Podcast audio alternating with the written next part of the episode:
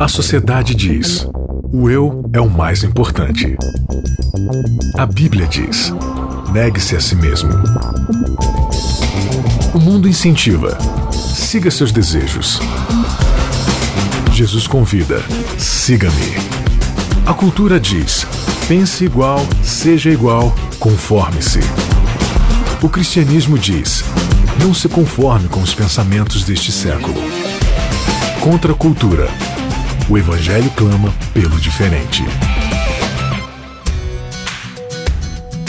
Começando mais um episódio do Contra a Cultura, o Evangelho clama pelo diferente. Obrigada a você que está aí junto com a gente através do YouTube, acompanhando a gente aí através do nosso uh, canal. Você pode digitar aí no YouTube Contra a Cultura, vai encontrar aí os nossos vídeos, os nossos áudios. A você que acompanha também através da Rádio Novo Tempo, através das nossas redes sociais aqui da Rede Novo Tempo de Comunicação e a você que acompanha também através do nosso podcast. Afinal, Contra a Cultura é um podcast e você pode baixar o aplicativo aí no seu celular, no seu smartphone, para ouvir quando e onde você quiser. Beleza? Compartilhando aí com seus amigos também, para que eles estudem a Bíblia junto com você e junto com a gente aqui também. Eu nunca estou só. Jesus está comigo. Começa por aí, graças Isso é a tudo Deus. Que importa. e Isaac Rezende também. Tudo bem, Isaac? Tudo bom, também de volta na atividade consumista. Bora então nessa semana para dar uma visão mais ampla sobre mordomia.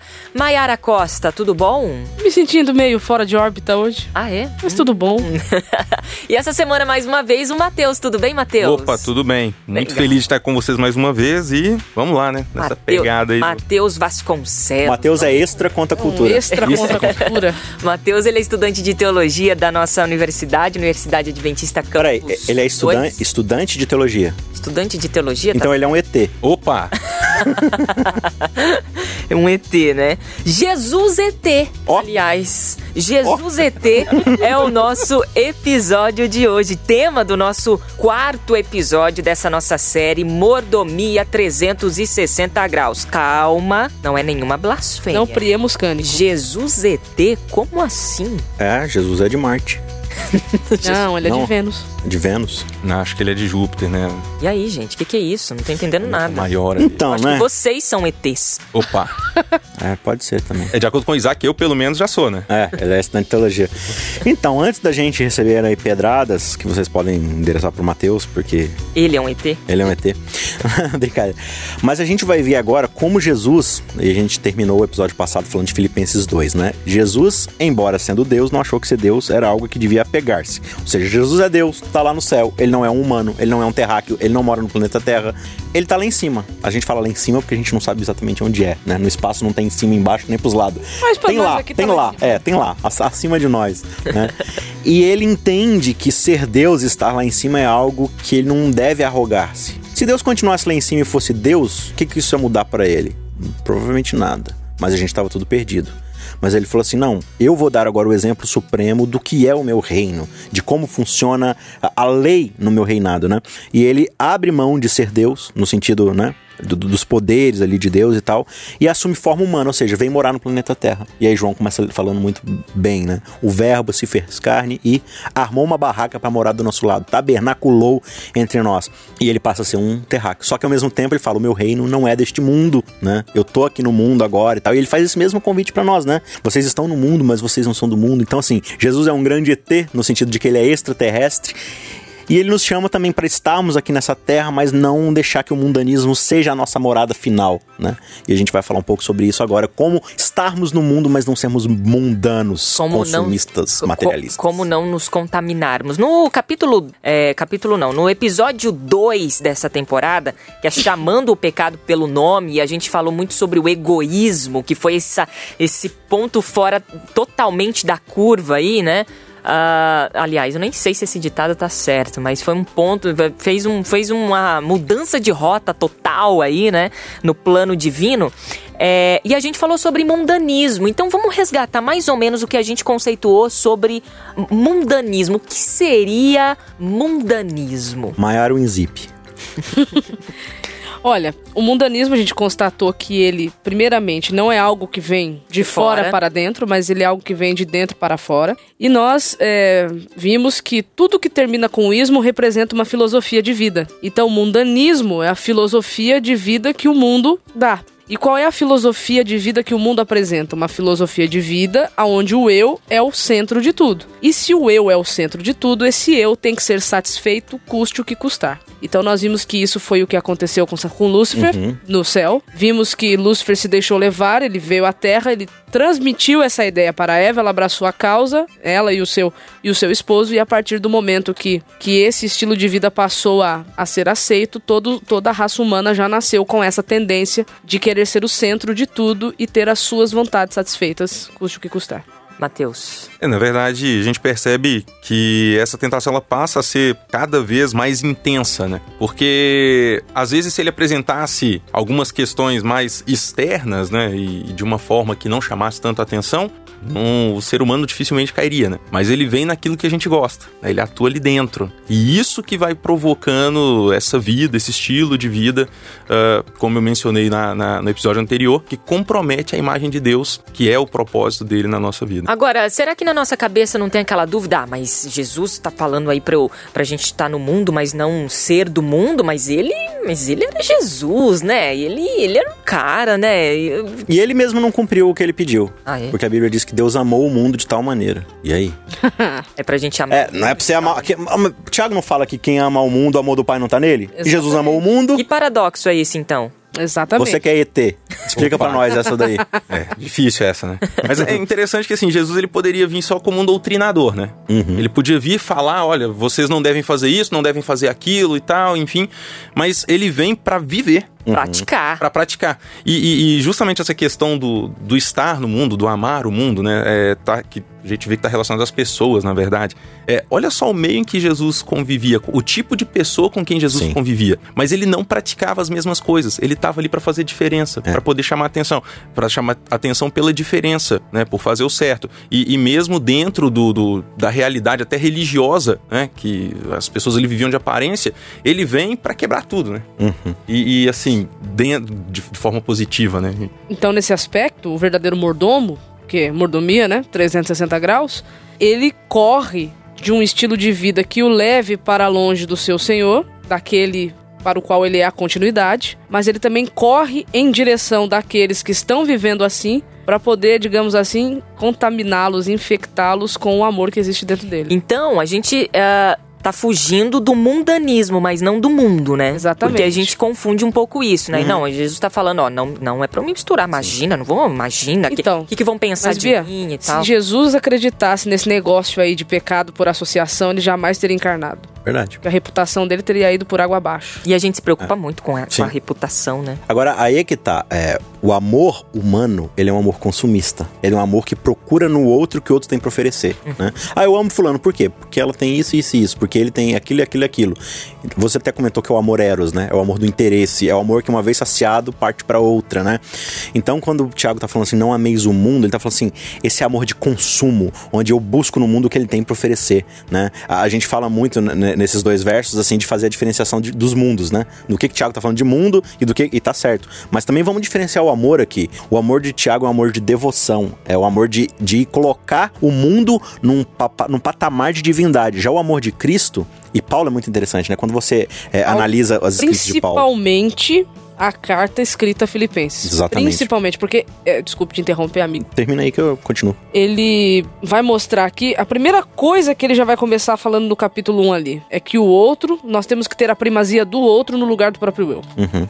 Então você vem O primeiro. mesmo sentimento que houve em Cristo Jesus. Você vem primeiro do que eu. Uhum. Aí ele vai discorrer sobre isso no capítulo 1. Aí no capítulo 2 ele vai explicar o porquê. Ele vai usar o exemplo máximo disso, que é Cristo. Então, se você é cristão, cristão é seguidor de Cristo, pequeno Cristo, você não pode agir de forma diferente do seu Senhor. Uhum. Se ele teve os outros em primazia de si mesmo, você também tem que ser assim. Uhum.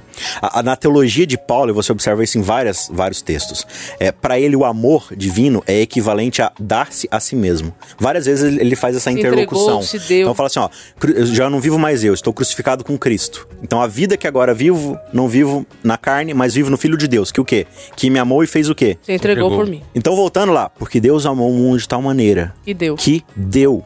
Qual é a forma de Deus de amar? É dar. Qual é a forma do ser humano de amar? É tomar. Reter. Entendeu? Então, Jesus ele vai até o, o- o leproso e Jesus não pega a lepra. Ele purifica o leproso.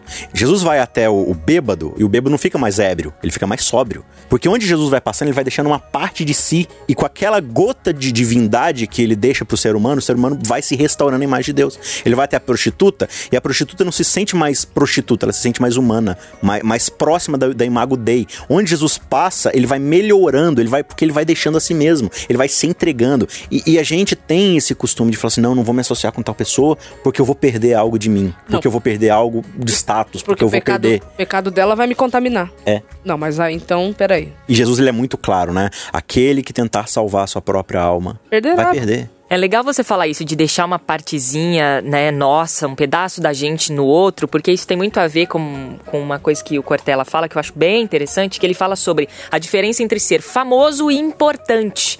Ah, o, o, o ser humano, ele gosta de ser famoso e as redes sociais estão aí pra mostrar isso. A gente gosta da evidência, a gente gosta de aparecer. Isso afaga o nosso ego, né? Sim. Agora, qual a diferença entre ser famoso e importante? O importante é você literalmente e etimologicamente Im- importar. importar você para o outro. E quando você morre, deixa de existir, um pedaço de você fica nas pessoas, porque você foi importado para a vida delas. Ou seja, entre ser famoso e importante, que possamos ser importantes. Sim. Ah, seguindo essa, essa lógica do reino, né? É, dentro ainda dessa questão do dinheiro, né, que a gente já discutiu tanto. Você pega aí, por exemplo, é, eu tenho estudado muito sobre economia ultimamente, e um dos exemplos mais bem sucedidos do mercado é um, é um velhinho chamado Warren Buffett. Isaac já, já tá milionário. Isaac, É, quem da quer ser um de milionário, Deus. Isaac, né?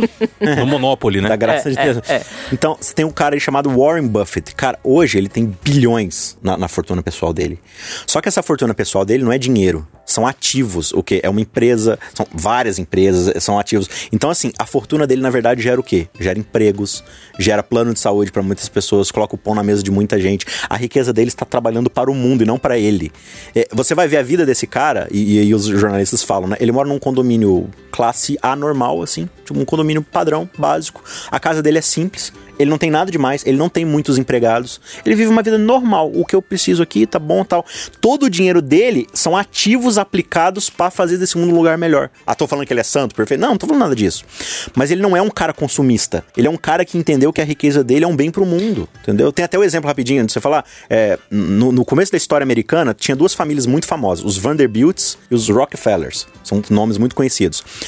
Os Vanderbilts eram muito mais ricos que os Rockefeller. Só que os Rockefellers, eles, eles foram criados, os filhos, né, as, as gerações, com esses preceitos cristãos do dar é melhor do que receber, e, o tempo todo da caridade, do- de utilizar isso aí que a Mayra sempre fala, né, de, de usar pro outro e não para si mesmo. Hoje, a fortuna dos Rockefeller é muito maior que a dos Vanderbilt. Muito maior. Porque eles foram criados o tempo todo com essa questão do dar, do, do, do- E Deus ele vai abençoando, porque ele fala assim: o dinheiro não é um Deus na tua vida. Você é um gerenciador dos meus recursos, então eu vou te dar mais. Porque eu sei que você não vai. A gente tem aqui na igreja adventista a história do, do Afonso, né? Do Milton Afonso. Milton Afonso. Ele é um cara que ele não começou a dar dinheiro quando ele ficou rico. Você vai ver a história dele, o cara quando ele, ele era pobre e ele conseguia doces. um pão, ele pegava metade do pão e dava pra Sim. alguém, tipo, era o almoço do cara. Então é esse tipo de sentimento Deus vai abençoando, porque é é uma pessoa que entendeu o que quer ser Então, gerenciamento. por exemplo, se você ficar pedindo dinheiro pra Deus, porque se o Senhor me der mais, eu abençoo a vida dos outros, você não, primeiro que Deus não vai te dar, porque você já não faz isso agora. Não pense você que com mais na mão você vai fazer É depois. a história do- da parábola dos talentos, né? Exatamente. O que você tem hoje, usa pra me servir. E aí a gente vai ver se você, né, vai ter mais Agora, esse exemplo que o Isaac usou desse velhinho americano é interessante porque ele resume o que foi o chamado da Missio Dei, né? Da missão que Deus deu para Adão e Eva no Éden. Uhum. Porque eu te abençoei, agora você cuida. Então a gente tem que analisar. Por isso que Tiago, lá no capítulo 4, versos 3 e 4, vai nos afirmar que muitas das nossas orações não são respondidas positivamente por Deus. Por quê? Porque o fundo dela é egoísta. É, a gente tem aquela questão, se a gente, é, quem ama cuida, mas esse pensamento às vezes vai para um comportamento de reter as coisas. É, mas eu cuido porque eu quero ser cuidado. Porque é do meu interesse. Exatamente. Então é, é disso, é desse consumismo que se materializa, mamon, né? Que nós temos que ser libertos. E só Cristo habitando em nós é que vai trazer essa libertação pra nossa vida. E trazendo um pouco desse contexto do, do Mamon, em relação ao mundanismo, né? É, nós podemos perceber que muitos comportamentos nossos, eles são, muitas das coisas que nos satisfazem são autodestrutivos. Sim. né? São extremamente autodestrutivos. A tendência humana, é, ela é para destruição.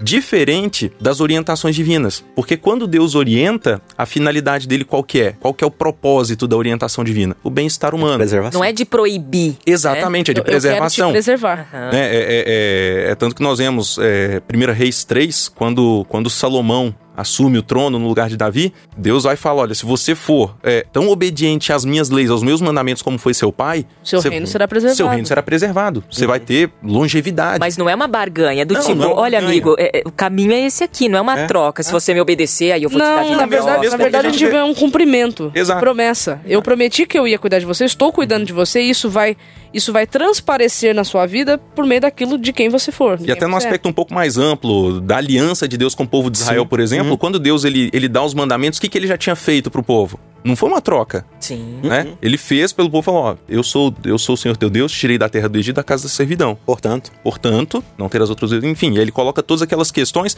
para preservação do povo. sim. Uhum. Né? E mesmo assim, nós, assim como o povo de Israel, nós Hoje continuamos- coloco diante de vocês bênção e maldição. Escolham bênção para que vivam. Exatamente, e muitas vezes qual que é a nossa, a maioria das vezes qual que é a nossa escolha. Maldição, né? Porque de dentro só sai, só sai podridão, né?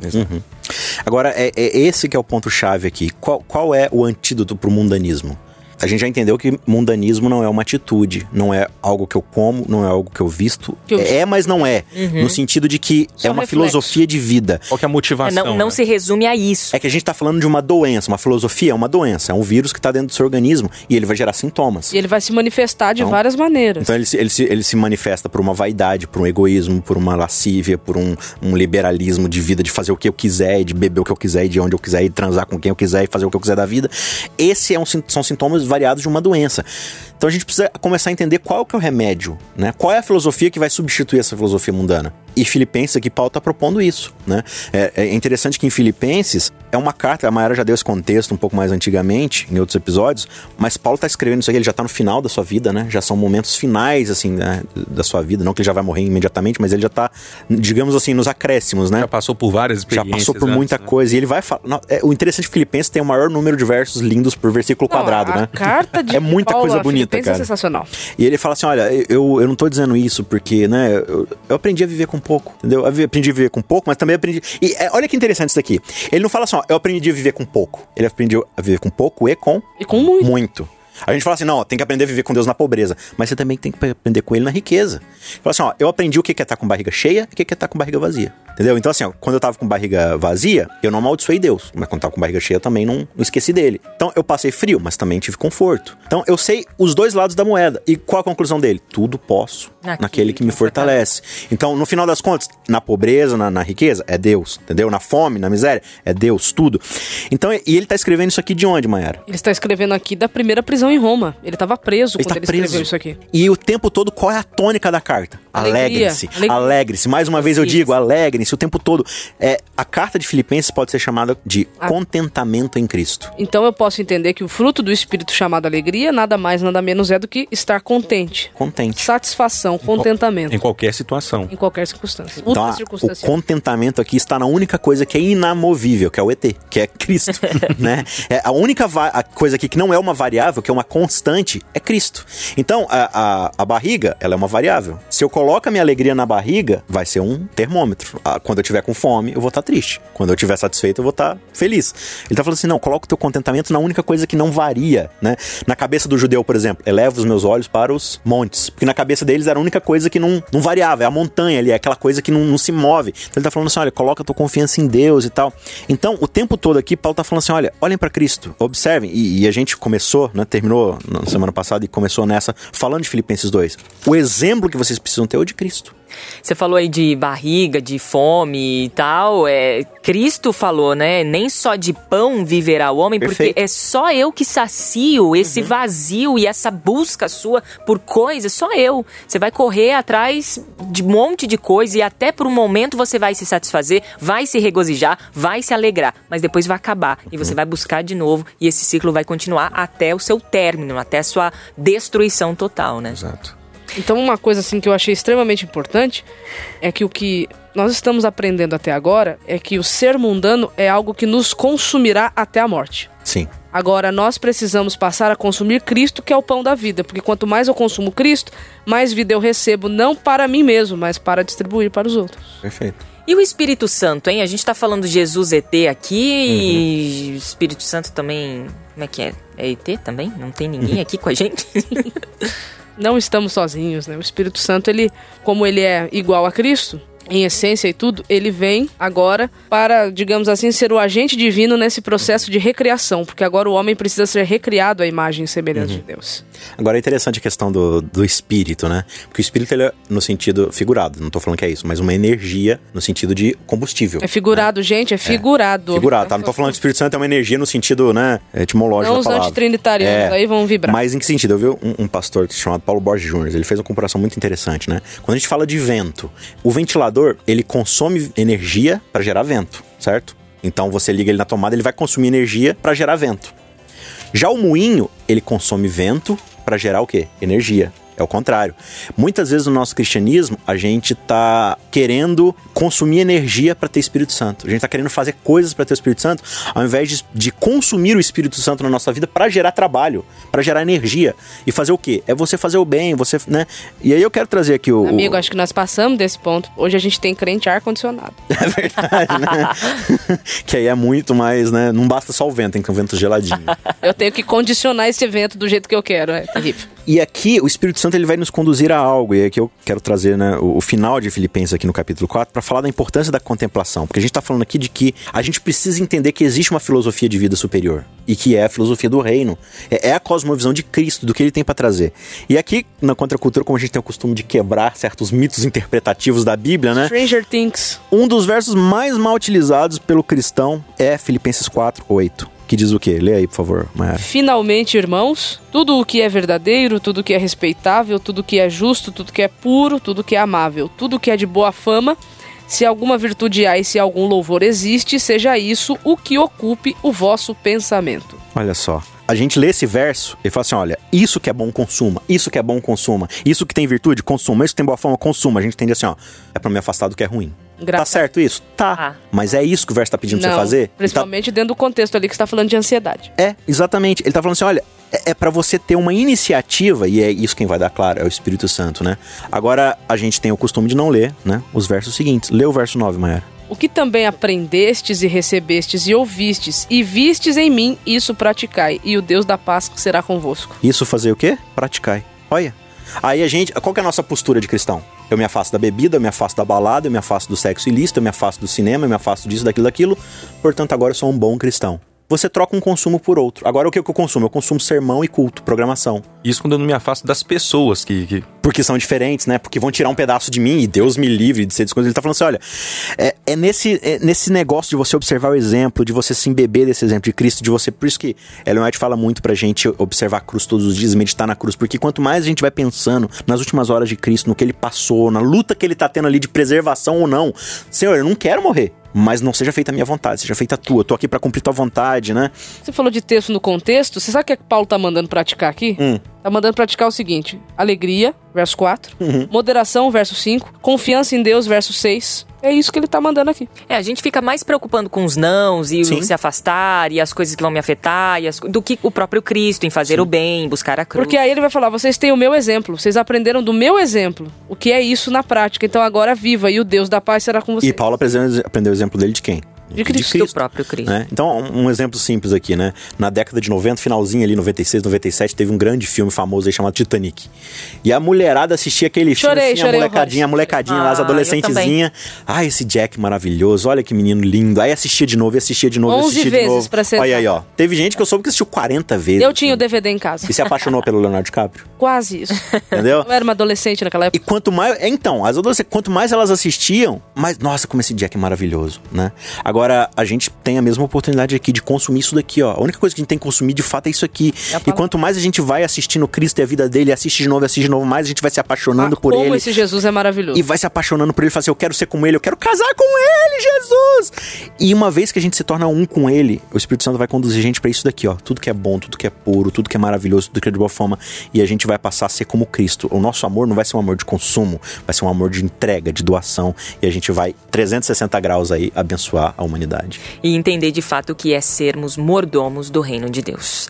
Muito bem, final de mais um Contra a Cultura. Passa muito rápido. Passa rápido. Passa muito rápido. Matheus, eu Já queria... tô com saudade. Poxa, volta mais vezes aqui, viu? Quando Sempre você estiver passando aqui no Vale do Paraíba, dá uma passadinha aqui na Novo Tempo pra participar com a gente, Vamos tá? sim, vamos sim. Obrigada, Matheus. Deus abençoe você, seus estudos, o teu trabalho, tá bom? Maiara, valeu. Valeu, Até semana que vem. Sempre na Você não está dispensada. Eu não estou dispensado. Tá bom? Porque Isaac, o nosso amigo milionário de A vários pisadinha investimentos, não- não pode- vai não vai. continuar pagando seu salário se você começar a Pois é. faltar, viu? Não faltarei. Isaac, valeu. Vamos até lá. Até semana que vem. Até. Obrigada, Renatinho, aqui também, pela direção do áudio. A você que nos acompanha sempre. Até semana que vem. Contra a cultura. O evangelho clama pelo diferente.